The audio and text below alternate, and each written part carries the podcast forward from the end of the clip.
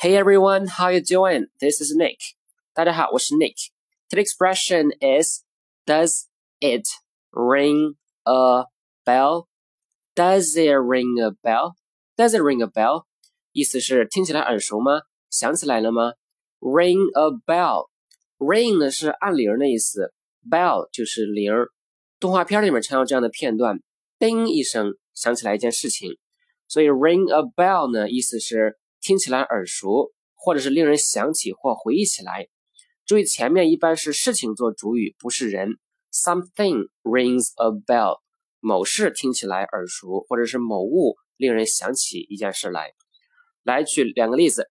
第一个，Have you heard of Jackie Chan？嗯，No，the name doesn't ring a bell。你听说过成龙吗？嗯，没有，这名字听起来不耳熟。第二个 ，That name rings a bell，but I can't remember exactly where I've heard it before。那个名字听起来耳熟，但是我记不清楚以前具体是在哪听到的。